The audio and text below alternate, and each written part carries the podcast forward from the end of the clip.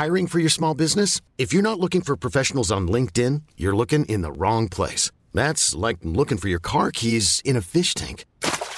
LinkedIn helps you hire professionals you can't find anywhere else, even those who aren't actively searching for a new job but might be open to the perfect role. In a given month, over 70% of LinkedIn users don't even visit other leading job sites. So start looking in the right place. With LinkedIn, you can hire professionals like a professional. Post your free job on linkedin.com slash achieve today.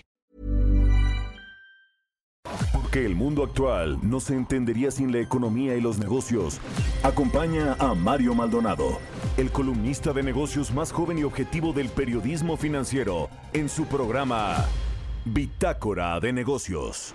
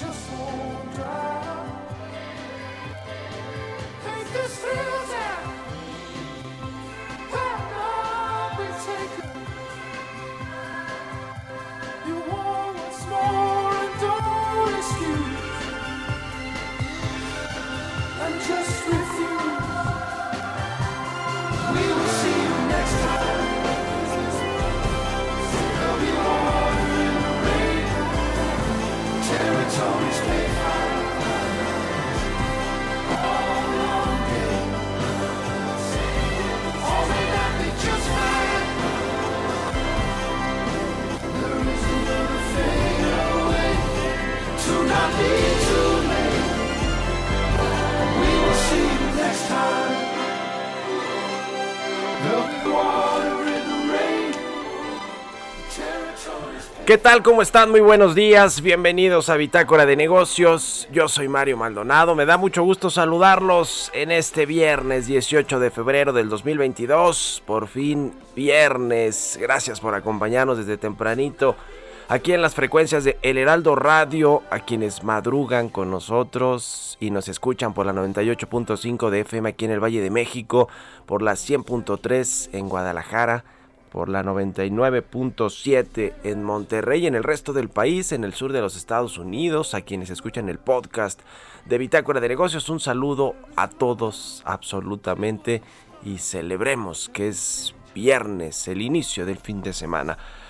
Empezamos con un poco de música antes de entrarle a la información. Estamos escuchando esta semana canciones de las bandas de los soundtracks de las películas que están nominadas al Oscar 2022. Se va a realizar esta ceremonia el 27 de marzo y esta canción es de Bon, bon Iver, se llama Second Nature y es de eh, la, es una canción interpretada por la banda de indie rock estadounidense, le decía Bon Iver. Es el tema de la película No mires arriba que protagoniza Leonardo DiCaprio, Jennifer Lawrence y Meryl Streep, que es muy buena, ¿eh? que además tiene muchas referencias a lo que sucede cuando se quiere cambiar el discurso y distraer a la sociedad de algo importante pues con cosas minimizando la ciencia, en fin, eh, eh, tiene muchas analogías y correlaciones con lo que pasa en algunos países como México, creo yo. Seguro si ya la vieron tendrán su propia opinión, pero es una buena película está en la plataforma de Netflix, esa de se llama Don't Look Don't Look Up, ¿no? En inglés, no mires arriba. Tiene cuatro nominaciones, mejor película, guion original, montaje de peli montaje de películas y música por esta canción bon de Second Nature Bon Iver. Bueno, vamos a entrarle vamos a entrarle a la información. Hablaremos con Roberto Aguilar como todos los días aquí tempranito en Bitácora de Negocios, los temas financieros más relevantes. Probable solución diplomática al tema de Ucrania apacigua los mercados. Estados Unidos refuerza el combate de operaciones ilícitas con criptodivisas. Eternium, la cerera eh, neoleonesa o regiomontana, invertirá mil millones de dólares en su planta de Nuevo León. Vamos a entrar a estos temas con Roberto Aguilar. Vamos a hablar con Federico Rubli de Comexi sobre los, eh, lo que afirman los líderes financieros del G20 que un aumento de la inflación es un riesgo para la perspectiva económica mundial y vaya que lo es, pero que lo alerten los eh, eh, líderes financieros, los secretarios o ministros de finanzas es, creo yo, pues más alarmante de que las cosas sí eh, preocupan para la economía mundial con el tema de la alta inflación que no se ve que pueda ceder pronto. Ese es el problema, ese es el asunto de fondo. Y vamos a platicar de eso y con Federico Rubli. Vamos a hablar también con el doctor José Luis de la Cruz Gallegos del Instituto para el Desarrollo Industrial y el Crecimiento Económico sobre la perspectiva para México, cómo van a ir acomodándose las cosas en este primer trimestre del año, cómo va a cerrar el 2022 el, el, tema económico, que no solo tiene que ver con el Producto Interno Bruto, ese es uno solo de los indicadores y es más importante en todo caso el PIB per cápita para conocer cómo estamos realmente en términos económicos, pero hay muchos otros indicadores que tienen que ver con los sectores eh, de servicios, con el sector eh, terciario de la economía, que son los servicios, con las, con las industrias, eh, con la manufactura, con lo que pasa con los temas comerciales, nuestros socios. El presidente del observador, por cierto, ahorita le voy a hablar de eso en mi editorial, ahora pues como que abre un nuevo frente con los Estados Unidos. En fin, le vamos a entrar a ese tema. También va a estar con nosotros el PISU, Emilio Saldaña, como todos los viernes, hablándonos de tecnología, y Jesús Espinosa con los números y el deporte, los millones de dólares que ya aseguró el Real Madrid con su nuevo estadio. Le vamos a entrar a todos estos temas hoy aquí en Bitácora de Negocios Así que quédense con nosotros porque ya es viernes. Vámonos con el resumen de las noticias más importantes para comenzar este día con Jesús Espinos.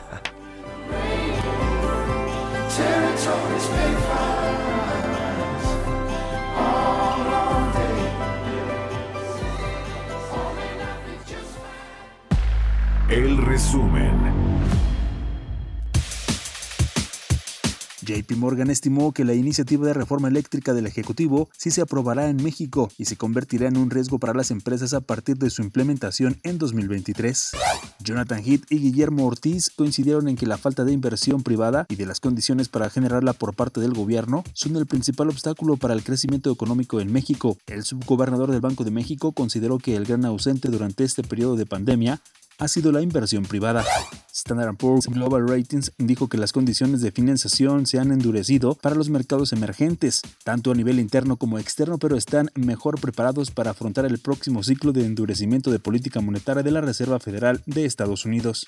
Daniel Baker, presidente de la Asociación de Bancos de México, comentó que preocupa las alzas en los créditos por política monetaria del Banco de México. Explicó que ante un alza de 25 puntos base por parte del Banco Central en la parte baja de la curva, puede generar una subida de 10 puntos básicos en crédito de la IP y de cerca de 6 puntos básicos en la vivienda. Expertos del sector energético coinciden en que la escalada de hasta 47% del crudo mexicano en el último año, la alta inflación, que está en los mayores niveles de los últimos 20 años, y el poco margen que tiene el gobierno para controlar el precio de las gasolinas, van a provocar que los combustibles atraviesen por un periodo de volatilidad. La firma francesa Coface, aseguradora de créditos, considera que México recuperará los niveles del PIB previo a la pandemia hasta 2023. Patricia economista para América Latina de COFASE, dijo que por ahora el crecimiento económico de México se estima preliminarmente en 2.8%, aunque se puede corregir esa cifra en el próximo cuatrimestre. Bitácora de negocios en El Heraldo Radio. El editorial.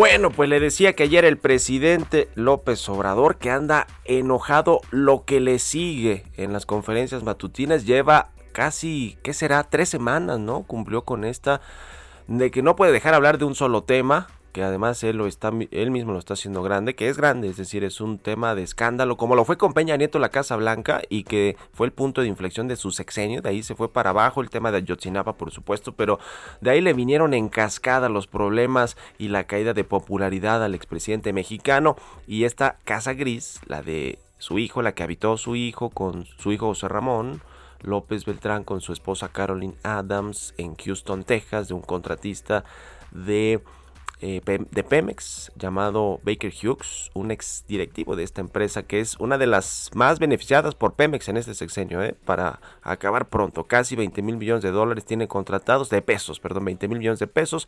Y digamos que en operación o en ejecución que le está pagando Pemex por lo menos 7 mil, poquito más de 7 mil millones de pesos. Bueno, este presunto conflicto de interés y sobre todo el golpe que le da el discurso de austeridad, de justicia social, de justa medianía, de primero los pobres, de los lujos son del diablo, de para qué más de dos pares de zapatos y carros de lujo.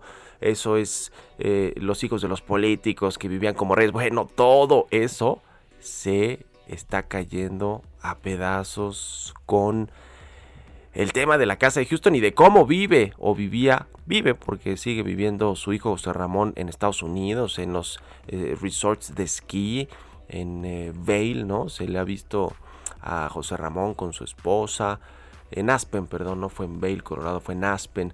Eh, y, bueno, pues viviendo, viviendo a todo lujo, el tren de vida que se da el presidente. Bueno, en medio de todos estos escándalos, que son muchos y que vaya que le han afectado al presidente, porque con tantos problemas que tenemos en el país en materia económica, de salud, el desabasto de medicinas, la pandemia que sigue, que sigue matando a gente, gente el COVID-19, el tema de la violencia y la inseguridad eh, que le afecta a los asuntos económicos como la exportación de aguacate de Michoacán, el tema de eh, pues eh, todo lo que tiene que ver con el crecimiento del país. Todo esto parece que no le importa al presidente y encima de que le cantó un tiro, un frente abrió con España, directo con todo el gobierno, con todo el gobierno español, pues ahora insiste el presidente, porque no es la primera vez que lo hace, en que hay una presunta campaña en contra de su administración financiada por los Estados Unidos.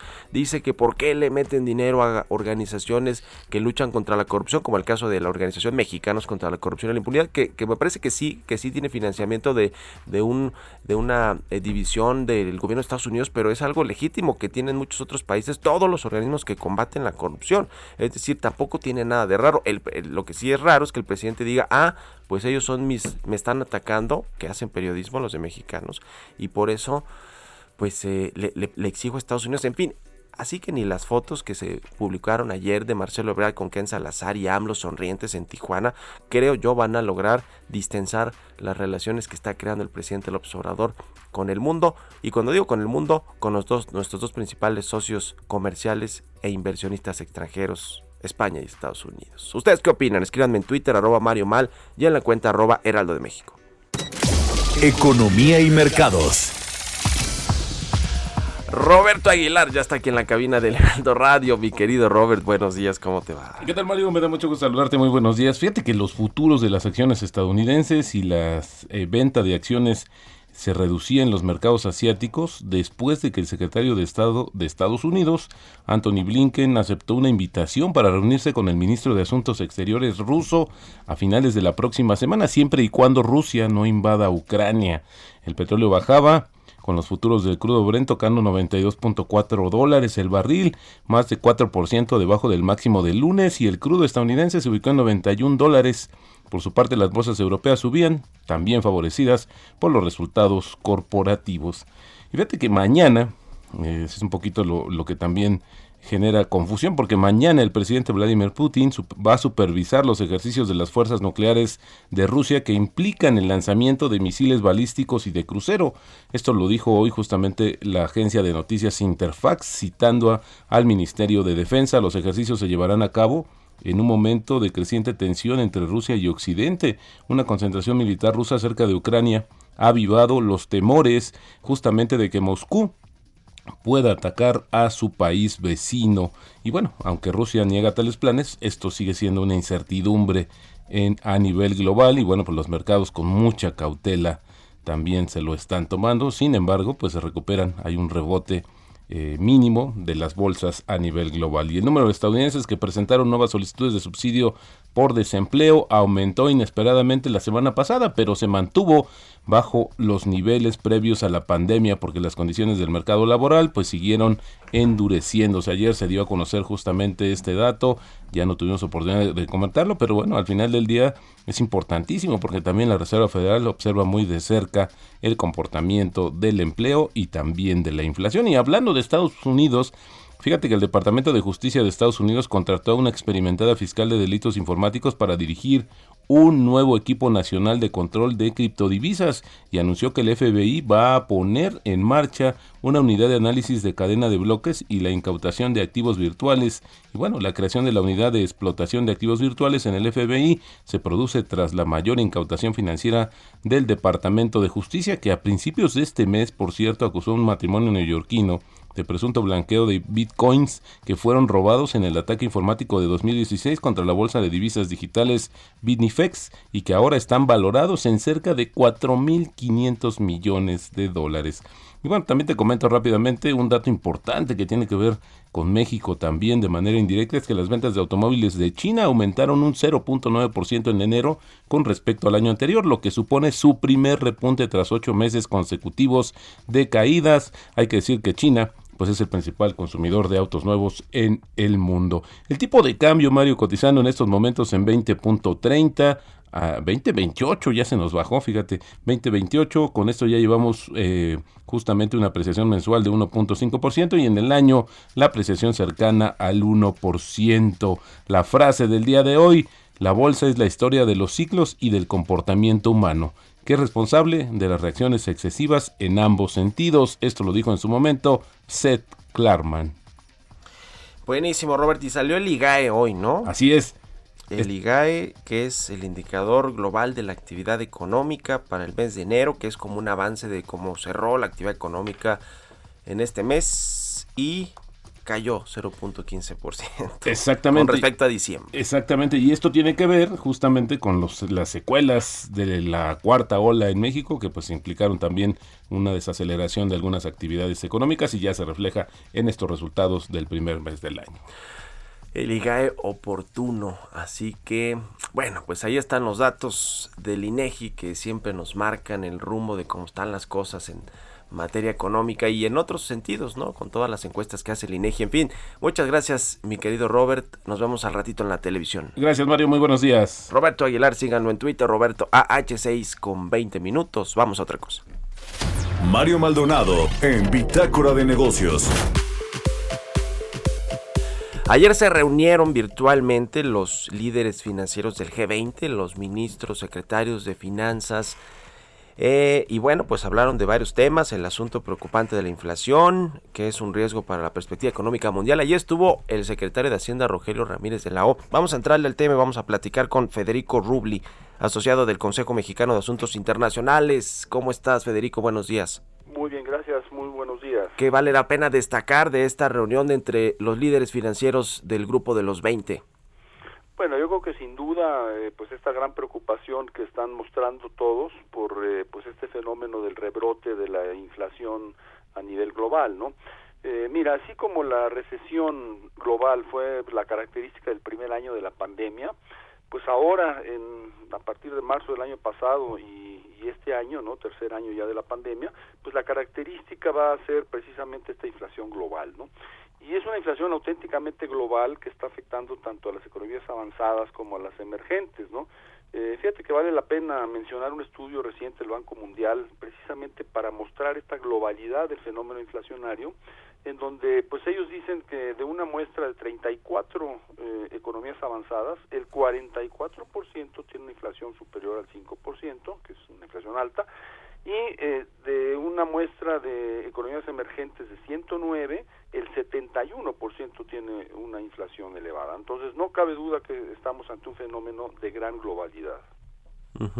Sin duda, y esto pues eh, está afectando a la recuperación económica, le está poniendo presión, por supuesto, a los, a los bancos centrales, a la, política monetaria, y sobre todo los, los eh, reflectores van a estar muy puestos en la reunión de la Reserva Federal de marzo, ¿no? Con respecto a que pues eh, puede ser la, la, eh, la, reunión que marque el inicio de, de aumento de tasas en Estados Unidos.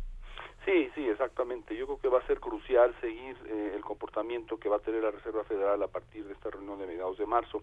Ahora, la verdad es que para el mundo se está planteando, y esa es precisamente la preocupación del, del G20, ¿no? Se está planteando una situación muy delicada.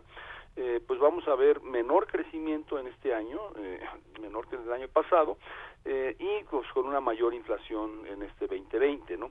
Ahora, así como la responsabilidad de combatir la recesión eh, recayó en los gobiernos a través de un estímulo, a través de la política fiscal durante ese año de recesión, el primer año de la, de la pandemia, ¿no? Ahora la responsabilidad eh, pues se desplaza hacia los bancos centrales para forjar la estabilidad financiera y pues controlar el fenómeno de la inflación, para así pues favorecer el crecimiento económico, ¿verdad? Y pues los bancos centrales están muy, muy conscientes de ese papel que tienen, ¿no? Entonces, como bien señalas, todo va a iniciar, pues eh, yo creo que con, con eh, el ajuste que hará la Reserva Federal ya a partir de marzo, aunque hay que mencionar que ya otros bancos, como el Banco de Inglaterra, pues ya eh, han efectuado ajustes a la alza en sus tasas de interés, ¿no? Pues eh, recogiendo ahí algunos eh, com comentarios que dieron los eh, líderes mundiales eh, de finanzas del G20, resalto uno que eh, tiene que ver eh, con, con, no es momento de rivalidades ni para crear nuevas tensiones que alteren la recuperación y la seguridad mundial y eso seguro lo hice por el asunto de Ucrania y Rusia y Estados Unidos que está muy metido en eso pero yo diría que en México pensando en lo que ha sucedido con España y con Estados Unidos no Sí, definitivamente. Lo que se requiere en estos tiempos, eh, sobre todo cuando hay estas afectaciones globales, pues lo que se necesita es precisamente una coordinación a nivel mundial, ¿no? Entonces, pues obviamente este tipo de rivalidades eh, pues no ayudan para nada, ¿no? Sí. Y como bien señalas, hay que estar muy atentos a cómo se va a desarrollar este conflicto geopolítico en, entre Ucrania y Rusia, porque pues claramente puede tener repercusiones tanto sobre la actividad económica mundial y pues desde luego sobre la inflación, ¿no? Uh -huh. o sea, seguir exacerbando el fenómeno de la inflación. Pues muy interesante, te agradezco mucho Federico Rubli, asociado de Comexi, este análisis, gracias y buenos días. Contrario, muy buen día a ti y a tu auditorio. Hasta luego, 6 con 24, casi 25. Tenemos que ir a una pausa y regresamos.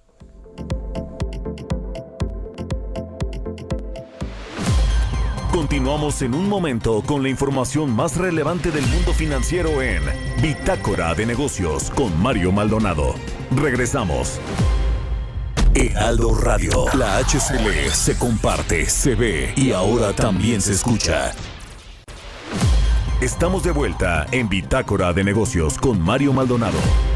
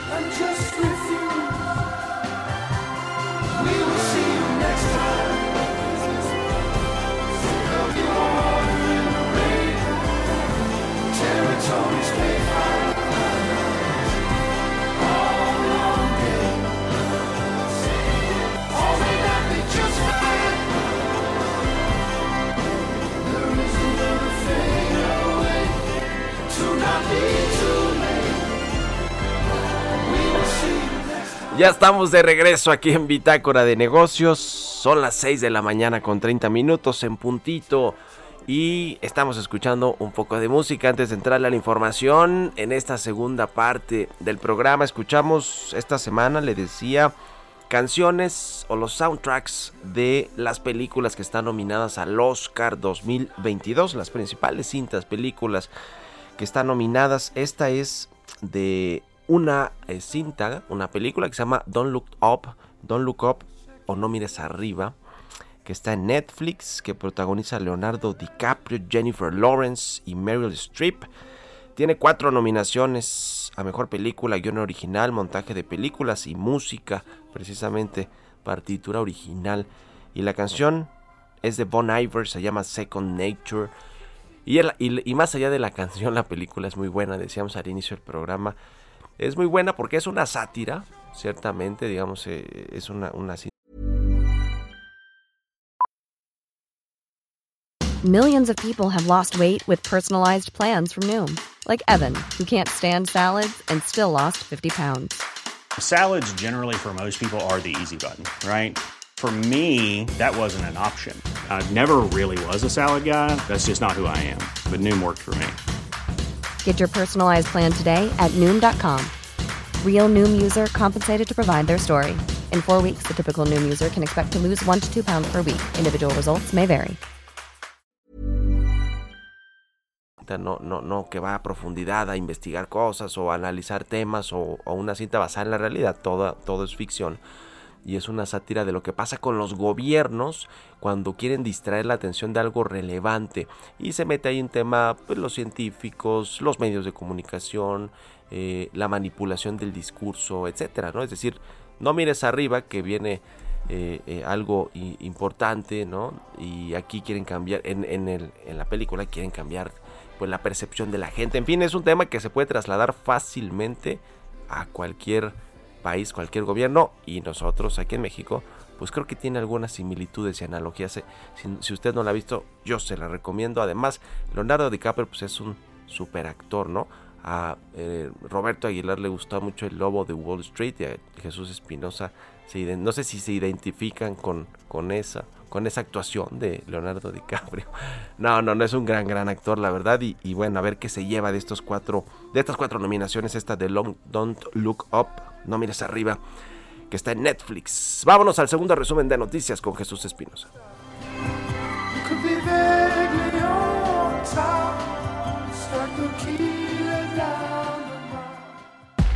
El resumen.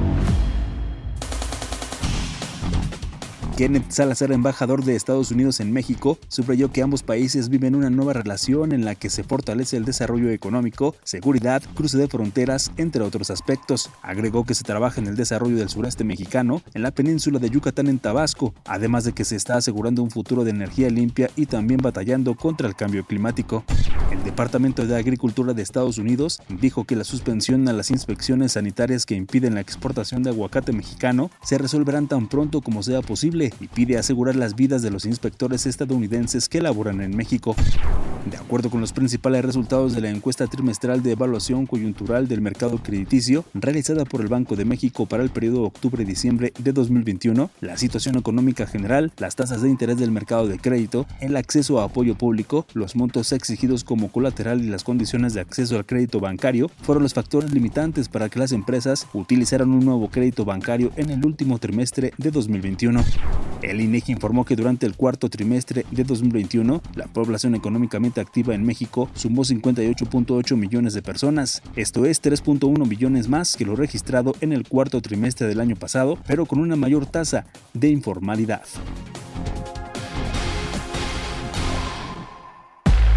Entrevista.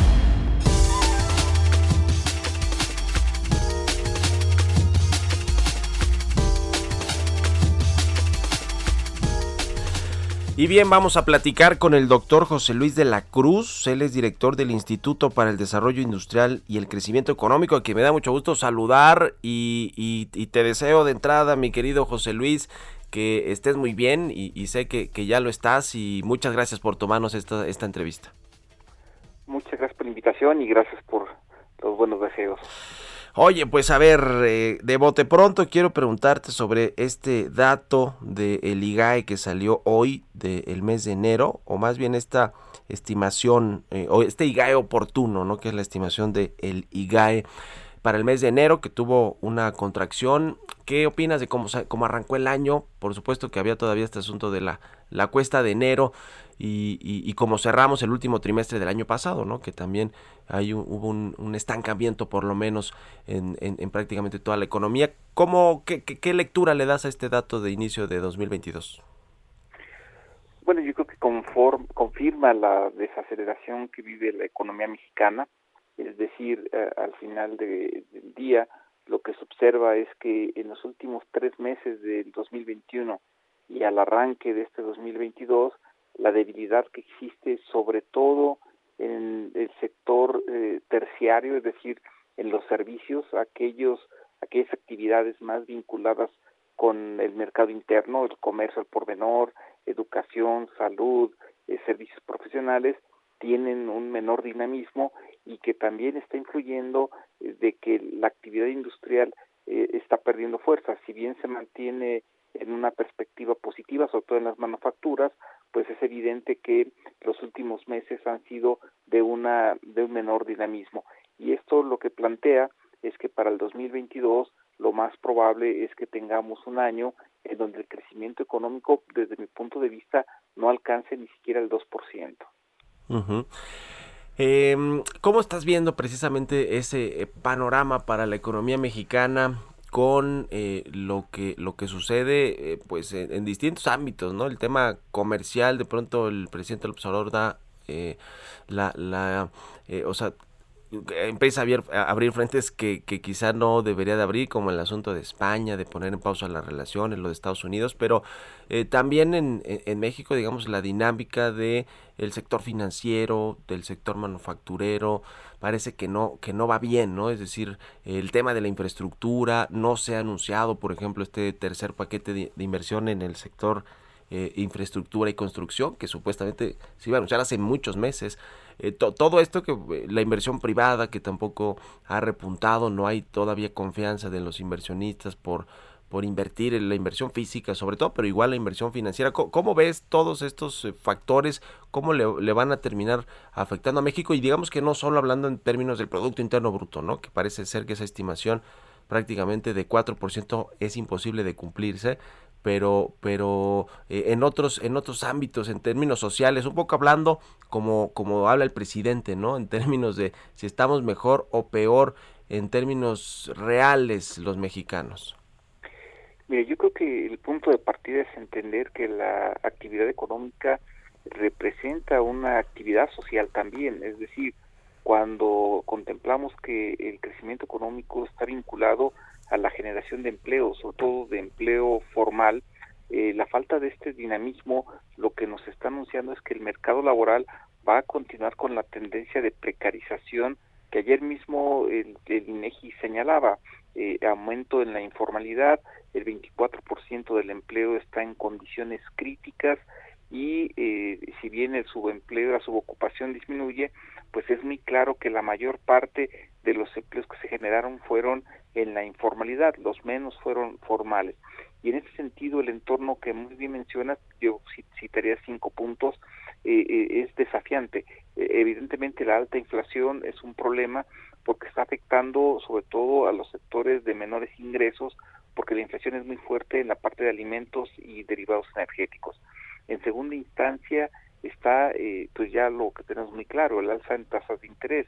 Banco de México ya comenzó a incrementarlas, la Reserva Federal lo va a hacer a partir de marzo y eso va a dificultar a un tercer punto que muy bien señalabas, la inversión. Estructuralmente la inversión en México se ha debilitado. Eh, hoy tenemos una inversión que apenas es 17% del PIB, cuando el promedio de por sí insuficiente era de entre 21 y 22% del PIB, hoy está por abajo de esto y sin inversión no hay crecimiento, no hay infraestructura. Los niveles de inversión en México hoy son de hace 12 años eh, y eso es un tercer aspecto que hay que resolver. El cuarto es el contexto internacional. La presión en precios de commodities que comenzó en mayo del 2020 se mantiene y esto se ha exacerbado por el conflicto entre Ucrania, Rusia, Estados Unidos y también por las propias disputas entre Estados Unidos y China que han dislocado las cadenas globales de valor.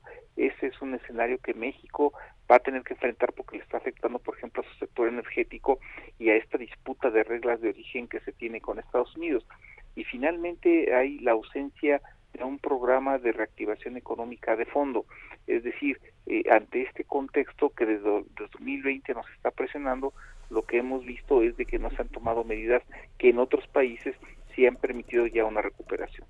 Eh, a propósito de el tema industrial que, que ustedes llevan muy bien en este eh, instituto que encabezas para el desarrollo industrial y crecimiento económico, ¿qué ha pasado con esta política industrial que anunció Tatiana Cloutier cuando tomó las riendas de la Secretaría de Economía que que vaya que es muy importante, ¿no? Que haya claridad en, en cómo, en cómo se se estaba tratando de diseñar la recuperación económica impulsada por este sector manufacturero e industrial. No se ha visto mucho, ¿verdad?, de que, de que el plan esté funcionando, por lo menos. Digamos que hay dos elementos ahí muy básicos. La industria ha sido realmente lo que evitó eh, una mayor caída de la economía mexicana y la que encabezó la recuperación de la economía el año pasado, pero está perdiendo fuerza por lo que muy bien mencionas. Eh, eh, me parece que hace falta todavía profundizar un programa que permita aprovechar oportunidades, por ejemplo, ahí en el TEMEC lo que estamos viendo es de que hay empresas que buscan salirse del este de Asia y que podrían muy bien venir a México para eh, evitarse los conflictos que hay entre Estados Unidos y China, pero hace falta avanzar por ahí. Y evidentemente al interior del país se necesita en temas de industria en, desde la infraestructura, construcción forma parte de la industria, la extracción de petróleo y gas, eh, la generación de electricidad forma parte de la industria y hoy están en niveles que no se veían desde hace algunas décadas en el primer caso. Y evidentemente en la manufactura, si bien hay algunos sectores que están funcionando eh, relativamente bien, hay otros como maquinaria y equipo, cómputo, eh, lo que es la propia parte automotriz, que están empezando a tener dificultades. Y en ese sentido hace falta un programa industrial que nos permita salir del rezago que tienen algunas regiones. No es lo mismo la industria en Chiapas que el Nuevo León y que nos permita irnos hacia lo que se está aplicando en el mundo. Y pondría un segundo aspecto. Hoy todos los países destacados, estamos hablando desde Estados Unidos, Corea, Japón, China, Alemania, Francia, están aplicando programas de política industrial. Sí, y además, pues allá inyectaron dinero a, eh, eh, como parte eh, de la política fiscal contracíclica para tratar de contrarrestar precisamente los efectos negativos en toda la economía por el COVID-19 y el cierre de las empresas o de las actividades en general. y no fue el caso de México y pues ya tenemos pues lo que tenemos, ¿no? Después de haber aplicado esa estrategia. En fin, eh, eh, por último quiero preguntarte, el presidente López Obrador ha dicho que quisiera que hubiera un índice de bienestar que mida precisamente eso, el bienestar de los mexicanos y no necesariamente el Producto Interno Bruto, el PIB per cápita y algunos otros eh, indicadores que dice el presidente, pues que son muy técnicos, que no reflejan la realidad económica y que pues tampoco eh, como están los mexicanos. Si tuvieras tú que decir eh, dos o tres factores que incluyeran este índice de bienestar, ¿dirías que estamos mejor o peor, José Luis? Mira, con lo que hay hasta disponible, eh, que son, por ejemplo, indicadores de pobreza, que ahí no hay que darle mucha vuelta, es si la gente tiene mejor capacidad de consumir alimentos, por ejemplo, pues evidentemente que hay un retroceso. Hoy casi el 41% de las personas ocupadas es decir, que tienen un empleo, no alcanzan a comprar una canasta alimentaria básica y ese es un indicador muy contundente. El segundo, me parece que es la propia situación del mercado laboral que se ha seguido precarizando. Y el tercero, yo sí insistiría a la falta de otros indicadores que de momento complementen el análisis, pues es muy evidente que la economía enfrenta problemas para crecer y la razón es de que la inversión se ha, eh, ha caído de manera histórica. Pues interesante siempre tu análisis, José Luis de la Cruz, director del Instituto para el Desarrollo Industrial y Crecimiento Económico. Muchas gracias por estos minutos, te mando un fuerte abrazo y que tengas buen fin de semana. Muchas gracias por la invitación, muy buen día. Hasta luego, 6 con 44, vámonos con las historias empresariales. Historias empresariales. Pues no son los la compra de terrenos adelantados para cuando esté el aeropuerto, como fue el caso de Texcoco y una de las razones por las que el presidente López Obrador decidió cancelar este megaproyecto aeroportuario en la zona de Texcoco, pero sí está aumentando la plusvalía en en los alrededores del aeropuerto de Santa Lucía, el que sustituye al de, al de Texcoco y que va a quedar listo en cosa de treinta y tantos días para inaugurarse. Eso dice el presidente, eso dice la Sedena a cargo de este aeropuerto o de la ampliación de la base militar que ya había allí en Santa Lucía.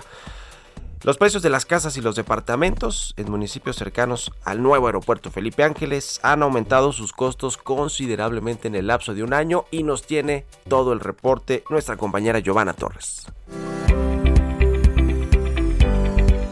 Cada vez está más cerca la inauguración del Aeropuerto Internacional Felipe Ángeles, pues de acuerdo con el gobierno, su apertura será el próximo 21 de marzo. Por otro lado, se proyecta un impacto en el sector inmobiliario de los municipios que lo rodean, pues aumentarían los precios de venta de casas y departamentos. Daniel Narváez, vicepresidente de la Mundi, una plataforma inmobiliaria, explicó que esta proyección obedece a que se han presentado variaciones considerables en los precios promedio de venta de tipo de inmueble y por metro cuadrado. El reporte de la Mundi, que evalúa los cuatro municipios aledaños al nuevo aeropuerto, Tecámac, Zumpango, Nextalpan y Jaltenco, así como dos categorías de precios de venta promedio de casas y departamentos, ya comenzó a modificarse la plusvalía para estas zonas mexiquenses. El ayuntamiento de Jaltenco se encuentra a la cabeza con el incremento, con una variación de 20.06% al pasar de 344 mil pesos en febrero del 2021 a 413 mil en febrero de este año. El costo de departamentos en Tecámac registraron un aumento de 4.81%, mientras que en Zumpango la variación fue de 4.03%, cuando en febrero del año pasado costaba en promedio 397 mil pesos y en el mismo mes, pero del 2022, ascendió a los 413 mil pesos. Para Bitácora de Negocios, Giovanna Torres. Tecnología. Y como todos los viernes ya está listo Emilio Saldaña el Pisu con lo mejor de la tecnología. ¿Cómo cierra la semana mi querido Pisu? Buenos días. Mi querido Mario, muy buenos días señor y vaya que cerramos una semana que ha sido movida y particularmente en temas de tecnología y les comparto de inmediato señor. México ha sido el primer blanco de ciberataques en América Latina en el 2021. México sufrió más de 156 mil millones de intentos de ciberataques en 2021, de acuerdo a datos de FortiGuard Labs, un laboratorio de inteligencia de amenazas cibernéticas. Esta cifra equivale a un reporte promedio de 427 millones de intentos de ciberataques al día. Entre los datos recabados, llama particularmente la atención que en el 2021 México haya sido el país latinoamericano que más intentos de ataques cibernéticos recibió, con 156 mil millones, seguido de Brasil con 88.5 mil millones, Perú con 11.500 millones y Colombia con 11.200 millones de intentos de ataques. Muchas de las amenazas a la ciberseguridad corporativa reportadas el año pasado están estrechamente relacionadas, esto un poco el efecto de la pandemia con la mayor cantidad de personas que se han conectado de manera remota y además es importante recordar que la distribución de software o código malicioso a través de publicidad engañosa, de sitios web falsos, de campañas de correo electrónico con contenidos que son demasiado bellos para ser de verdad, siguen creciendo y las técnicas de engaño son entre las que mencioné las más utilizadas para los ciberataques. Por otro lado, le platico, cheque lo siguiente, el metaverso ahora tiene una distancia mínima personal en lo digital. El metaverso de Facebook anunció que ha impuesto una distancia interpersonal tras la denuncia de una mujer a la que acosaron digitalmente dentro de la plataforma. En el mundo real, la idea del espacio personal la aprendemos y la enseñamos desde una edad temprana y se impone principalmente a través de un contrato pues interpersonal.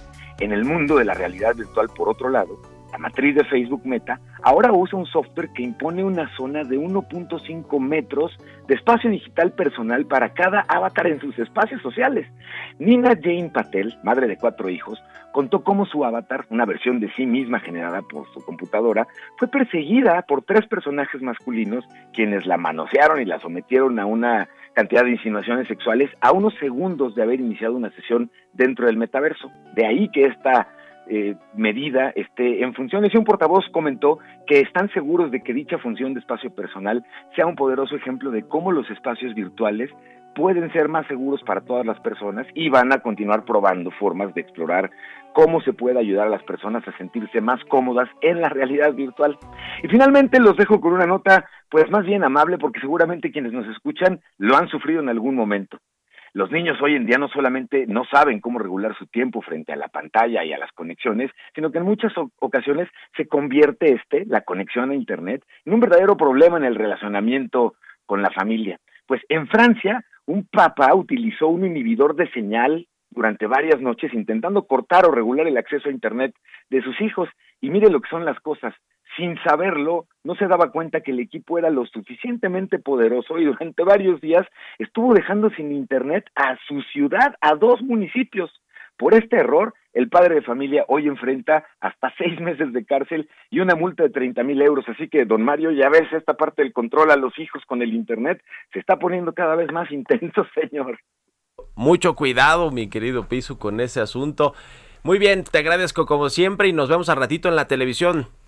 Con mucho gusto, que tengan muy feliz viernes, señor. Emilio Saldaña Pisu, siempre muy interesante ahí también todo lo que publica en su cuenta de Twitter, arroba Pisu. Y al ratito nos vemos también en las noticias de la mañana, que ya comenzamos a las 7, 6 con 51. Vamos con Jesús Espinos. Los números y el deporte. La Champions. Vamos a hablar del Real Madrid, eso nos va a platicar Jesús Espinosa. ¿Cómo estás, Chucho? Buenos días. Mario, muy buenos días, buenos días para todos. ¿En qué piensas o qué es lo que te provoca cuando escuchas este, este himno de la Champions? En la Champions League, que por cierto no le fue bien a Madrid, ¿no? Perdió 1-0 contra el PSG y ahora va estar en octavos de final, ¿verdad? En los octavos. Yo creo que le fue muy bien. Ah, bueno, pues lo, pudo, lo pudieron haber goleado. Exactamente. Bueno, sí, sí, sí, sí, Además falló un penalti Messi, Falló- ¿no? Messi falló un penal y curioso, al minuto en, en otro partido de Manchester United, Cristiano Ronaldo estaba convirtiendo un penal. ¿no? Bueno, cosas, para mí cosas del es mejor jugador Cristiano Ronaldo. Sí, sé que se van a sí. venir encima en las redes sociales, pero a mí me gusta más cómo juega Cristiano y ya. Es que A es mí, un- a mí. para mí es el mejor delantero del mundo, pero el mejor jugador del mundo es Leo Messi. Más completo, más técnico. Bueno, Exactamente, juega, ver, para, juega para el equipo, ¿no? Que es diferente. Juega para el equipo Y el equipo es más juega para Cristiano. Ricardo, este, Cristiano Ronaldo, ¿no? Exactamente. sí, de hecho, no, no recuerdo qué jugador de la Juve dijo que, que, que cuando llegó Cristiano Ronaldo a, a la Juventus, que cambió totalmente la, la esencia del equipo, porque ahora se dedicaban a jugar para, para Cristiano. Bueno. Pero bueno, vamos a hablar de números, Mario, precisamente de la Champions que se reanudó esta, esta semana. No vamos a platicar tanto de los resultados, etcétera, que bueno, ya lo, ya lo comentamos. El partido de vuelta, precisamente del Madrid contra el Paris Saint Germain, es el 9 de marzo, pero los números que tenemos para platicar hoy es sobre el estadio y la remodelación del Santiago Bernabéu, allá en Madrid, sobre los, los, los blancos, que está involucrado también el mexicano Carlos Slim en estos, en estos negocios. Sí, porque es socio allá del dueño del Madrid, ¿no? Sí, así es. La, la empresa FCC, que es eh, Fomento de Construcciones eh, y Contratas, Sí. pues ahí está involucrado Carlos, Slim porque tiene una participación del 76.6% y es la, eh, es la encargada de esta remodelación del Estadio de Santiago Bernabéu que se espere sea reinaugurado ya completa porque sí ha estado utilizando el inmueble por ahí de octubre. Por, por octubre será, será esta esta re- reinauguración de- del estadio que como toda obra de estas magnitudes se eleva los costos que al principio se, se- se tiene presupuestado. Y, y bueno pues en este en este nuevo estadio del Real Madrid no es el caso también que se ha elevado hasta los 800 o hasta los 900 millones de euros en este nuevo estadio. Y bueno si usted quiere ir al partido de regreso del Madrid contra el París pues esperemos que tenga un muy buen guardadito porque los boletos estarán rondando por ahí. El más barato, por ejemplo, en los 100 euros, alrededor de los 2.300 pesos. Y uno de los más caros, 410 euros, que es por ahí alrededor, alrededor de los 9.430 pesos. 9.430 pesos. Y bueno, ya para cerrar esta remodelación del estadio, encargada por esta empresa FCC, también se ha encargado del Wanda Metropolitano del Atlético de Madrid y también del Allianz Arena del Bayern Múnich. Buenísimo, pues además si quieres ir de México allá, pues tienes que pagar los vuelos, el Más hotel el y vuelo, más el hotelito y Gracias, todo. mi querido Chucho. Ya nos despedimos, gracias por habernos acompañado aquí en el Heraldo Radio. Se quedan con Sergio Lupita, nos vamos a la televisión, al canal 10 a las noticias de la mañana y nos escuchamos el próximo lunes a las 6. Muchas gracias, muy buenos días y muy buen fin de semana. no te va. Aunque sé que no debo ey, pensar en ti, bebé. Pero cuando bebo, me viene tu nombre, tu cara. Esto fue Bitácora de Negocios con Mario Maldonado, donde la H suena y ahora también se escucha. Una estación de Heraldo Media Group.